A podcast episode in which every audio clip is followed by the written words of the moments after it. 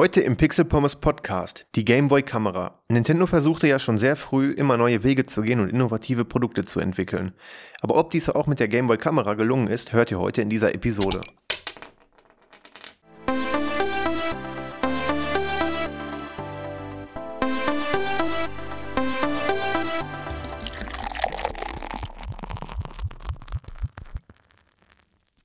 Und damit wie immer herzlich willkommen zum Pixel Pommes Podcast. Nach der letzten Episode zum Jubiläum des Gameboys hören wir uns heute schon wieder zu einem Nintendo Handheld-Thema. Da euch die letzte Episode aber zumindest so das Feedback auf den ganzen Social Media Kanälen recht gut gefallen hat, dürfte da hoffentlich niemand etwas gegen haben. Was gibt es sonst aus der Zwischenzeit noch zu erzählen? Ein kurzes Wort zum Meisterdetektiv Pikachu. Wir waren letzte Woche in dem Film gewesen und sind echt schwer begeistert. Ich kann wirklich jedem nur empfehlen, sich den Film anzuschauen, solange er noch in den Kinos ist. Szenen wie zum Beispiel die Glurak-Szene, die ihr auch schon aus dem Trailer kennt, sind wirklich, wirklich krass gemacht. Man sieht die Pokémon so zum ersten Mal und davon gibt es einige perfekt animiert. Vorher hatten wir immer nur Cartoonfilme, Zeichentrickfilme ähm, und natürlich die altbekannte Serie, aber diesmal sind Bewegungen, Texturen etc. ultra realistisch dargestellt und man kann sogar die Struktur der einzelnen Pokémon, also die Haut oder beziehungsweise die Steinoberfläche, je nachdem welches Pokémon wir da haben, quasi mitfühlen. Das ist wirklich, wirklich toll gemacht. Das Bild ist natürlich, das ist ungewohnt für Pokémon, extrem hochauflösend, extrem scharf und trotzdem, dass wir heutzutage ja gute CGI-Effekte schon gewohnt sind, war es für mich persönlich ein Wow-Effekt. Definitiv einen Besuch wert, auch wenn wir leider keine Sammelkarten mehr bekommen haben, wie es eigentlich versprochen war, glaube ich. Nicht ganz so hochauflösend und scharf geht es allerdings bei dem eigentlichen Thema dieser Episode zu, denn da haben wir mit einer anderen Bildqualität zu kämpfen, und zwar der Gameboy Kamera. Ein nicht unerheblicher Teil in der Geschichte Nintendos waren bzw. sind mehr oder weniger innovative Produkte, was natürlich auch die ganzen Zubehörteile allgemein einschließt. Bis heute zeigt sich Nintendo auf dem Gebiet sehr, sehr, sehr experimentierfreudig und ja, wir haben in der Vergangenheit ja schon oft gesehen, viele Experimente klappen, zum Beispiel die Nintendo Wii, Nintendo Labo, hat auch seine Kritikpunkte, aber in Summe ist es ein sicherlich sehr interessantes Produkt im Produktportfolio von Nintendo. Die Switch alles sehr, sehr experimentierfreudige Produkte, die es am Markt geschafft haben, äh, Beachtung zu finden. Und mit Sicherheit habe ich noch einige prominente Beispiele jetzt vergessen. Aber auf keinen Fall vergessen werden darf die Gameboy-Kamera. Auf den ersten Blick scheint es auch ziemlich fragwürdig, für ein geschlossenes System wie den Gameboy eine Kamera anzubieten. Aber ich sag mal vor dem Hintergrund, dass Nintendo sich eher als Unterhaltungs- oder vielleicht auch böse gesagt Spielzeugunternehmen sieht, ergibt das Ganze dann auch schon deutlich mehr Sinn. Wir haben hier natürlich kein Profi-Produkt für den Profifotografen, sondern müssen das Ganze immer in dem Unterhaltungskontext sehen und ich finde, da hat die Kamera ihren Platz gefunden. Die Gameboy-Kamera ist ein Modul für den Cartridge-Schacht des Gameboys, wird also ganz normal wie gewohnt wie ein Spiel in den Schacht gesteckt und ermöglicht dann dem Besitzer die Aufnahme von Fotos bzw. kurzen Videos, die aber letztendlich nur aus Einzelbildern dann bestehen. Es ist also kein wirkliches Video in dem Sinne, sondern nur schnell wiedergegebene äh, Fotos, die vorher aufgenommen wurden. Bei den technischen Daten des Gameboys und vor allem auch, wenn man sich dabei den Bildschirm anguckt mit seinen vier Graustufen, darf man auch durchaus den Sinn der Kamera nochmal hinterfragen. Aber ich war damals in einem Alter, in dem man noch keine eigene Kamera besessen hat. Wahrscheinlich war ich so zwischen sieben und zehn Jahren alt. Und ich würde auch daher sagen, für viele war die Gameboy-Kamera ähm, die erste Kamera und sie war zur richtigen Zeit am richtigen Ort. Denn ähm, für die meisten Kinder war es die erste Möglichkeit, selbstständig zu fotografieren. Das war noch in der Zeit, als der Durchschnittsfotograf noch analog fotografierte, also Digitalfotografie war zu dem Zeitpunkt noch nicht wirklich verbreitet. Und da bekamen die Kinder die Kamera oft nur unter sehr strenger Aufsicht in die Hand, damit das Foto bloß etwas wird. Denn jedes einzelne Bild kostete natürlich Geld und der Film war begrenzt. Das kenne ich noch gut von früher und deswegen aus eigener Erfahrung, die Gameboy-Kamera war meine erste eigene Kamera, mit der ich tun und lassen konnte, was ich wollte. Und natürlich, als Kind fotografiert man alles, vom eigenen Spielzeug über die Haustiere bis hin zu den eigenen Freunden. Und das konnte man zum ersten Mal auch völlig frei tun, ohne sich um Kosten, Filme, Technik und so weiter in irgendeiner Art und Weise kümmern zu müssen.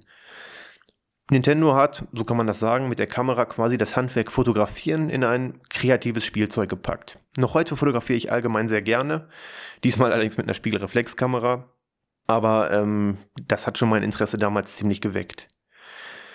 Meine Gameboy-Kamera damals war tatsächlich übrigens rot. Ähm, heute besitze ich eine gelbe. Die kennt ihr auch schon von den Social-Media-Postings. Ansonsten war das halt natürlich eines der ersten Produkte von Nintendo, ähm, außerhalb der eigenen Konsolen, wo man sich dann ähm, eine Farbe aussuchen konnte, also ein Produkt, was in mehreren Farben erschienen ist, zeigt so ein bisschen, dass man damit auch auf Lifestyle setzen wollte.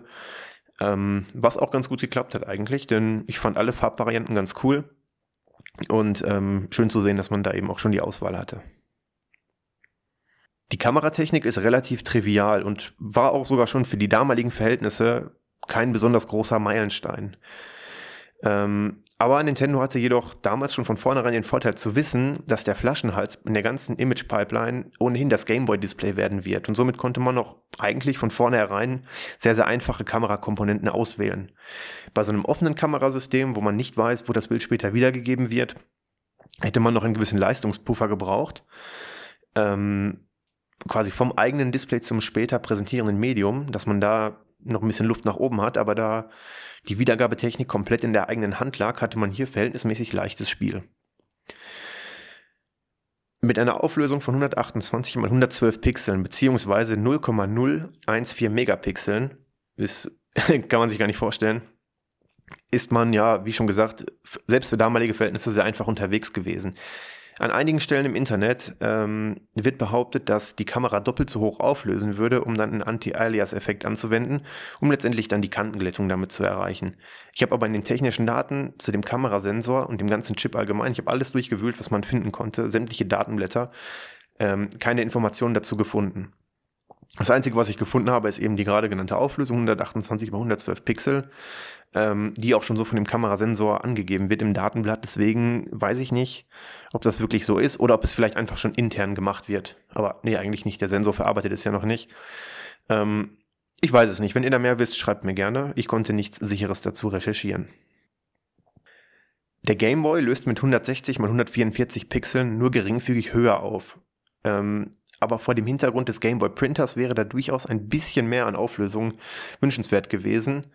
Aber ich denke mal, da die Kamera damals auch schon die günstigste Digitalkamera überhaupt auf dem Markt war, und das war sicher auch ein wichtiges Argument für Nintendo, weil es ja so ein bisschen unter der Kategorie Spielzeug läuft, ähm, wären das vermutlich so auf allen Ebenen höhere Kosten gewesen. Hätte man einen besseren Kamerasensor verbaut, hätte man natürlich mehr Leistung gebraucht für die Bildverarbeitung. Man hätte mehr Speicher gebraucht, weil die Bilder größer sind und so weiter. Das ist ja ein Rattenschwanz, der dann da dranhängt. Und vor diesem Hintergrund ist es sicherlich, ähm, so wie sie gemacht wurde, auch zu rechtfertigen.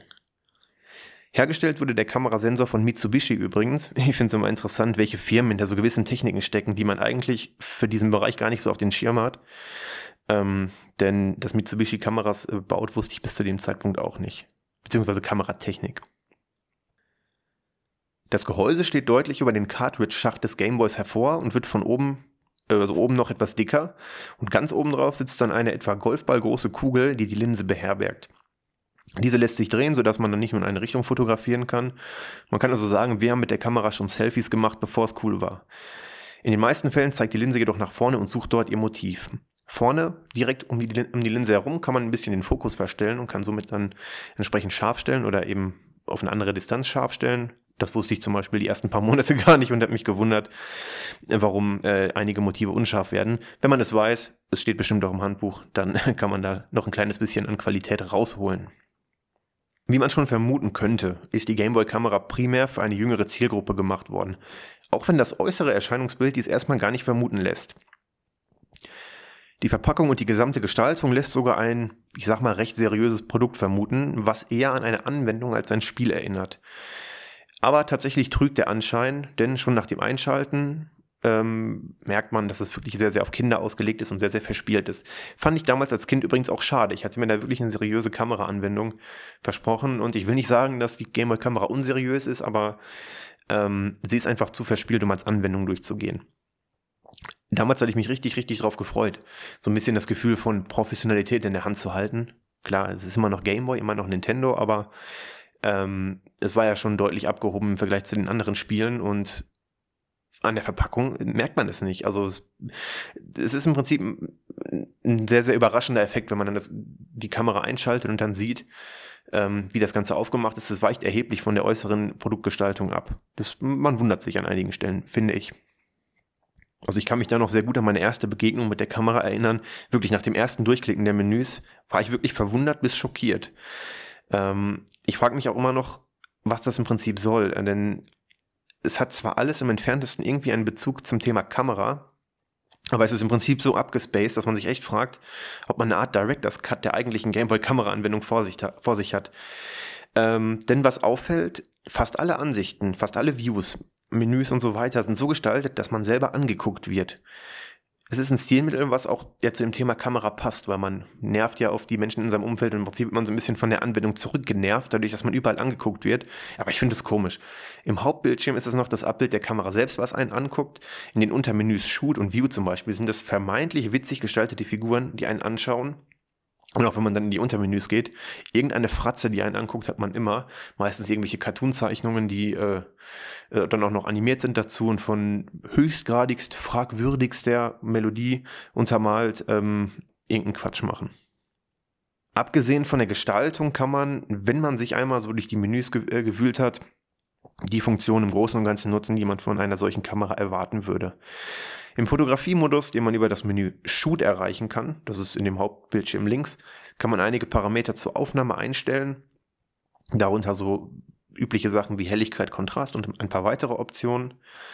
Denn ein erkennbares Bild hinzukriegen ist gar nicht so einfach. Der geringe Dynamikumfang der Kamera und guckt euch die Bilder an, die ich gepostet habe, dann wisst ihr sofort, was ich meine.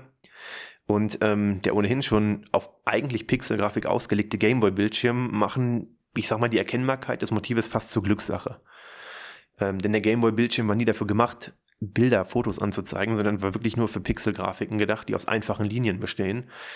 Schon Farbverläufe sind schwierig ähm, und das Ganze dann im Prinzip für ein reales Foto zu verwenden. Naja, schaut euch die Bilder an, die ich gepostet habe, oder vielleicht kramt ihr eure Kamera mal raus, dann werdet ihr euch daran erinnern, wie schlecht das Bild eigentlich war. Aber das hat mir so ein bisschen so gezeigt, wie solche Technik altert, im Unterschied zu damals. Also mir ist bewusst geworden, damals gab es kein Gejammer über die Bildqualität von den Kindern, die die Kamera besessen haben. Es gab kein Gejammer, wie schlecht das Bild war. Man hat sich vielleicht so das ein oder andere Mal ein bisschen geärgert, aber letztendlich wurde man einfach kreativ, hat die Belichtung geändert, einen anderen Hintergrund gewählt oder gleich das ganze Motiv ausgetauscht. Das war völlig egal. Das hat aber zumindest mir, und ich glaube, es ging vielen auch so, nichts ausgemacht. Ähm, heutzutage ist man mal sowas viel pingeliger geworden okay, heutzutage nutzt man die Sachen vielleicht auch ein bisschen professioneller als damals, aber ich wäre damals nicht auf die Idee gekommen, darüber rumzujammern, sondern man hat es einfach so hingenommen, wie es war und das war gut so. Ähm, klar sind unsere Ansprüche heute auch größer geworden, aber ich, ich finde, man hat daran gemerkt, dass man allgemein pingeliger geworden ist, sehr, sehr anspruchsvoll geworden ist ähm, und nicht einfach nur Spaß damit haben kann. Neben Helligkeit und Kontrast kann man während der Aufnahme dann auch noch andere Sachen einstellen, zum Beispiel den Shutter-Sound man kann die Graustufenpalette wählen, in der das Bild dann quasi dargestellt wird. Äh, man kann das Bild spiegeln und das Dithering einstellen. Insgesamt lassen sich 30 Bilder auf der Gameboy-Kamera speichern. Es ist tatsächlich nicht viel, aber ich finde, ich finde das eigentlich interessant. Ich habe jetzt im Zuge der Recherche so ein bisschen darüber nachgedacht. Fotografieren ist ja heutzutage Massenware geworden. Mit dem Smartphone, mit der digitalen Kamera kann man einfach draufhalten und tausende Bilder machen, was natürlich auch sehr, sehr, sehr, sehr viele Vorteile hat. Natürlich keine Frage. Aber wenn man grundsätzlich ein eingeschränktes Kontingent an Bildern hat, fotografiert man anders. Das kennt ihr von der analogen Fotografie noch. Das, da war es ja so, man hatte einen begrenzten Film und hat dann entsprechend zugesehen, dass man ähm, nicht jeden Mist fotografiert hat und nicht jeden Mist fünfmal fotografiert hat, sondern einfach, dass man äh, sich das Motiv gut überlegt hat und vorher mal ein bisschen mehr über die Aufnahme nachgedacht hat. Der Unterschied dazu ist aber, wenn man nur dauerhaft eine gewisse Anzahl behalten darf, und das finde ich das interessantere Konzept, vielleicht sollte man einfach mal sich zu so einem Experiment zwingen, zum Beispiel, dass man nur höchstens fünf Fotos im Monat ähm, behalten darf. Wenn man Neues machen möchte, muss man ein bestehendes löschen. Aber man kann auch temporär kein sechstes speichern, sondern man muss sich schon vor der Aufnahme entscheiden, ob man für ein möglicherweise besseres äh, Foto ein altes löschen möchte. Ich behalte die Idee, äh, die Idee im Hinterkopf, inspiriert von der Gameboy-Kamera. Ähm, wäre mal interessant zu sehen, was man dann nach einer gewissen Zeit für Fotos behält. Denn wenn man die Fotos nicht wie Massenware bunkern kann, sondern wirklich sich überlegen muss, oh, opfer ich dieses Bild für ein möglicherweise besseres? Am interessantesten dabei ist eigentlich, man weiß ja nicht, ob das Bild besser ist und hinterher ärgert man sich. Ähm, wäre tatsächlich schon sehr fotografisch, fast schon künstlerisch, ähm, für welche Bilder man sich dann entscheidet letztendlich. So eine Art Tagebuch über den Monat und die Prioritäten berechnen sich rückwirkend immer neu. Keine schlechte Idee, finde ich. Zusätzlich zu den reinen Aufnahmefunktionen gibt es noch erweiterte Aufnahmemodi wie zum Beispiel einen Selbstauslöser, den Zeitraffermodus und sogenannte Tricklinsen, also in der Mitte gespiegelt. und so weiter, kann man da lustige Sachen machen. Ähm, einfache Fotomontage, so zusammengesetzte Bilder, die man dann in vier Quadraten fotografiert, ein Panoramamodus und die Möglichkeit, sein Gameface für Spiele aufzunehmen. Die Modi funktionieren alle mehr oder weniger, wie man es erwarten würde. Große Wunder darf man dabei jedoch nicht erwarten, denn das merkt man schnell, weil wir sind extrem verwöhnt, was das betrifft, aber es steckt keine komplizierte Bildverarbeitung dahinter, denn in fast allen Fällen wird das Bild einfach nur zusammengesetzt, zum Beispiel beim Panorama oder bei den Tricklinsen. Ähm, wir sind aber ziemlich verwöhnt, was das betrifft, denn heutzutage wird, wird dann der Kontrast oder ähm, die Helligkeit angepasst, es wird dann so ein kleiner Fade gemacht, wie auch immer. Also es gibt immer im Prinzip eine rechnerische Zusammenführung der Bilder, wenn sie nebeneinander liegen ähm, sodass man oft keine Kanten mehr sieht. Wenn, dann sind es die Stitching-Kanten, aber meistens klappt es heutzutage von Farb, Farben, Helligkeit und Kontrast her sehr gut, ähm, dass die Übergänge dann sauber zusammengerechnet werden. Das gibt es da halt einfach nicht. Man muss halt schon wirklich bei der Aufnahme gucken, dass es gelingt. Es gelingt eigentlich nie. Ähm, und deswegen hat man da auch immer irgendwelche Kanten im Bild. Aber ihr werdet euch wundern, wie schlecht das damals war. ähm, nein, also es gelingt halt einfach nicht, ein Panorama zu machen, wenn die Aufnahmemodi so gestaltet sind, wie sie gestaltet sind, dass man die Helligkeit und den Kontrast nur in, in, in so kleinen Häppchen regeln kann. Also nicht wirklich nahtlos, sondern immer nur stufenweise. Ähm, das schränkt schon ziemlich ein. Äh, damals war es eigentlich auch egal, man hat sich nicht wirklich darüber geärgert, aber es zeigt halt extrem, wie krass sich die Kameratechnik und vor allen Dingen die Bildverarbeitung auch schon in den Kamerachips äh, weiterentwickelt hat.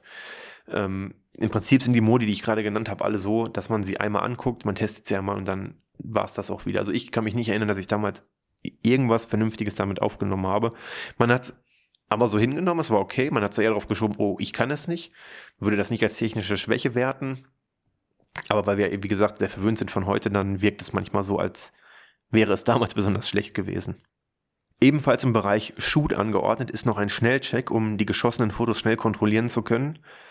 Ähm, das waren im Prinzip so die Menüpunkte, die es gab, bis auf einen. Und zwar gibt es noch den Menüpunkt Run, also Lauf.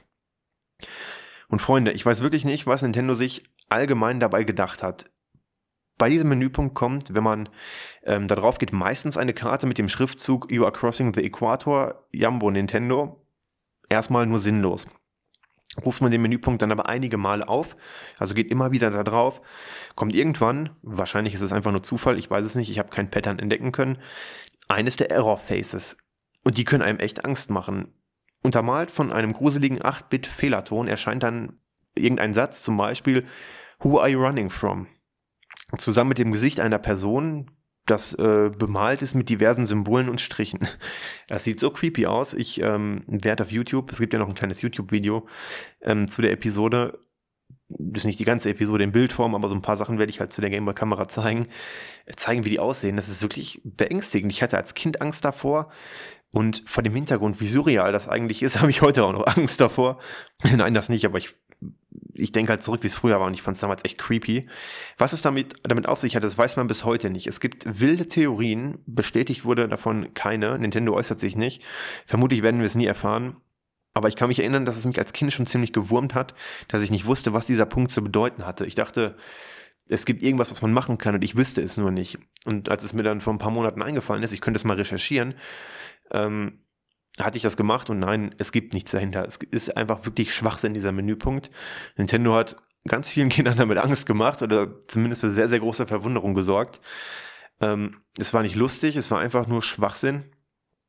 Naja, komisch. Ähm, aber ja, ja, ich weiß gar nicht, was ich dazu sagen soll. Ähm, guckt euch das YouTube-Video noch an oder holt eure Kamera raus, guckt euch die Error Faces selber an. Ich. Es ist eine der größten oder der größtmöglichen komischen Sachen, die es, die es so in der Gaming-Historie gab, was Nintendo sich mit diesen Sachen bei der Gameboy-Kamera gedacht hat. Und ähm, wahrscheinlich wissen sie es selber auch nicht oder nicht mehr.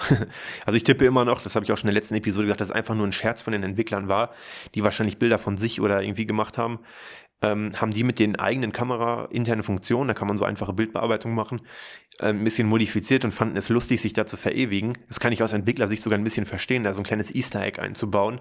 Aber es war einfach gruselig. Also kann mir keiner erzählen, dass das irgendwie lustig sein soll. Das ist einfach mega creepy. Ähm, fällt mir nichts mehr zu ein. Okay, egal. Ähm, neben den reinen Fotografiefunktionen wurden der Kamera noch so ein paar weitere Extras verpasst. So gibt es zum Beispiel drei Minispiele, ein Jonglierspiel, ein Space Invaders Klon und so ein DJ-Spiel, wo man einfache Musik machen konnte. Und diese drei Spiele zeichneten sich dadurch aus, dass man sein eigenes Gesicht mittels Kamera in diese Spiele einbinden konnte. Ähm, Im Falle von Space Invaders war man zum Beispiel dann selbst der Endgegner. Nette Gimmicks, aber ja, wenn man es dann einmal geschafft hat, das Gesicht in halbwegs erkennbarer Form ähm, zu fotografieren, sah es schon creepy aus irgendwie. Es war mal ganz lustig, das zu machen, das dann auch mal einmal durchzuspielen. Ähm, wirklich lange Spaß hatte man daran nicht. Ähm, aber ich sag mal, als Kind hat man sich darüber gefreut, wenn dann plötzlich da dieser Raumschiff-Endgegner den eigenen Kopf hatte. Oder der Kopf der Endgegner war vielmehr. Hm. In einem kleinen Videoeditor hatte man ansonsten noch die Möglichkeit, kurze Filme aufzunehmen. Das habe ich am Anfang schon mal kurz gesagt. Das Ganze entspricht dann eher einem Stop-Motion-Film mit sehr, sehr, sehr niedriger FPS-Anzahl. Aber das hat mir damals immer sehr viel Spaß gemacht. Also da dann kreativ zu werden mit den Filmen hat sogar besser funktioniert als mit den Fotos, denn ja, die Wahrscheinlichkeit, dass man über die Aufnahmen verteilt was erkennt, was ein Zusammenhängt einen Sinn ergibt, war natürlich größer als auf einem einzelnen Bild. Und da haben wir den ein oder anderen kurzen Film meistens irgendwelche schwachsinnigen Animationen äh, gedreht und das hat wirklich, wirklich Spaß gemacht, muss ich sagen. Das hat mich, diese Funktion hat mich sehr überzeugt an der Kamera. Die fand ich wahrscheinlich sogar besser als die reine Fotografiefunktion. Nicht unerwähnt bleiben darf allerdings auch der Gameboy Printer. Mit diesem kleinen Zubehörteil ist es möglich, seine Fotos direkt auszudrucken. Der Drucker erinnert an einen kleinen Label-Printer, den man heute so aus Büros oder dem aufgeräumten Arbeitszimmer kennt, wird allerdings nicht per USB, sondern über das Linkkabel ähm, an einen Gameboy angeschlossen. In einigen Spielen konnte man so die etwa briefmarkengroßen Sticker mit dem Printer ausdrucken, zum Beispiel darunter auch Pokémon Kristall, Gold und Silber, Pokémon Pinball, Super Mario Bros. Deluxe, Tony Hawk's Pro Skater und natürlich unsere heißgeliebte Kamera. Ähm, man brauchte also zum Drucken neben dem Drucker noch ein Linkkabel und entsprechendes Thermopapier. Früher als Kind habe ich mir immer richtig Sorgen gemacht, dass das irgendwann ausgehen könnte. Aber letztendlich sind alle Rollen einfach irgendwann alt geworden, ohne dass man sie aufgebraucht hat. Man konnte sie irgendwann nicht mehr benutzen, ähm, weil man einfach nicht viel gedruckt hat. Ähm, wie ich auch schon in der letzten Episode POM 018 gesagt habe, kann man aber das Thermopapier von heutigen Labelprintern in den äh, Papierschacht tun und somit dann ein paar Bilder ausdrucken. Da gibt es mit Sicherheit auch Unterschiede in der Empfindlichkeit des Papiers, also welche Temperatur und dann wie dunkel es wird und so weiter, Papierstärke, Beschaffenheit und so weiter. Ähm, aber ein Versuch ist es wert. Ich würde auf jeden Fall die nicht beschichteten Labels versuchen. Diese laminierten, die meistens dann für den Outdoor-Einsatz geeignet waren, könnten unter Umständen nicht funktionieren. Also zumindest waren die Originalen damals auch nicht laminiert. Ich würde einfach die ganz normalen von Brother zum Beispiel versuchen und die dann äh, ähm, da zurechtschneiden, falls es die nicht in der passenden Breite gibt. Und ich denke, die Chancen, dass man irgendwas erkennen kann, sind relativ groß, weil letztendlich war es auch nur Standard-Thermoprint-Technik, die da eingesetzt wurde. Es gibt heutzutage noch allgemein in der Fanbase ein paar Projekte rund um die Gameboy-Kamera, zum Beispiel, einige davon ähm, holen euch die Fotos von der Kamera auf euren Computer. Dazu gibt es verschiedene Ansätze.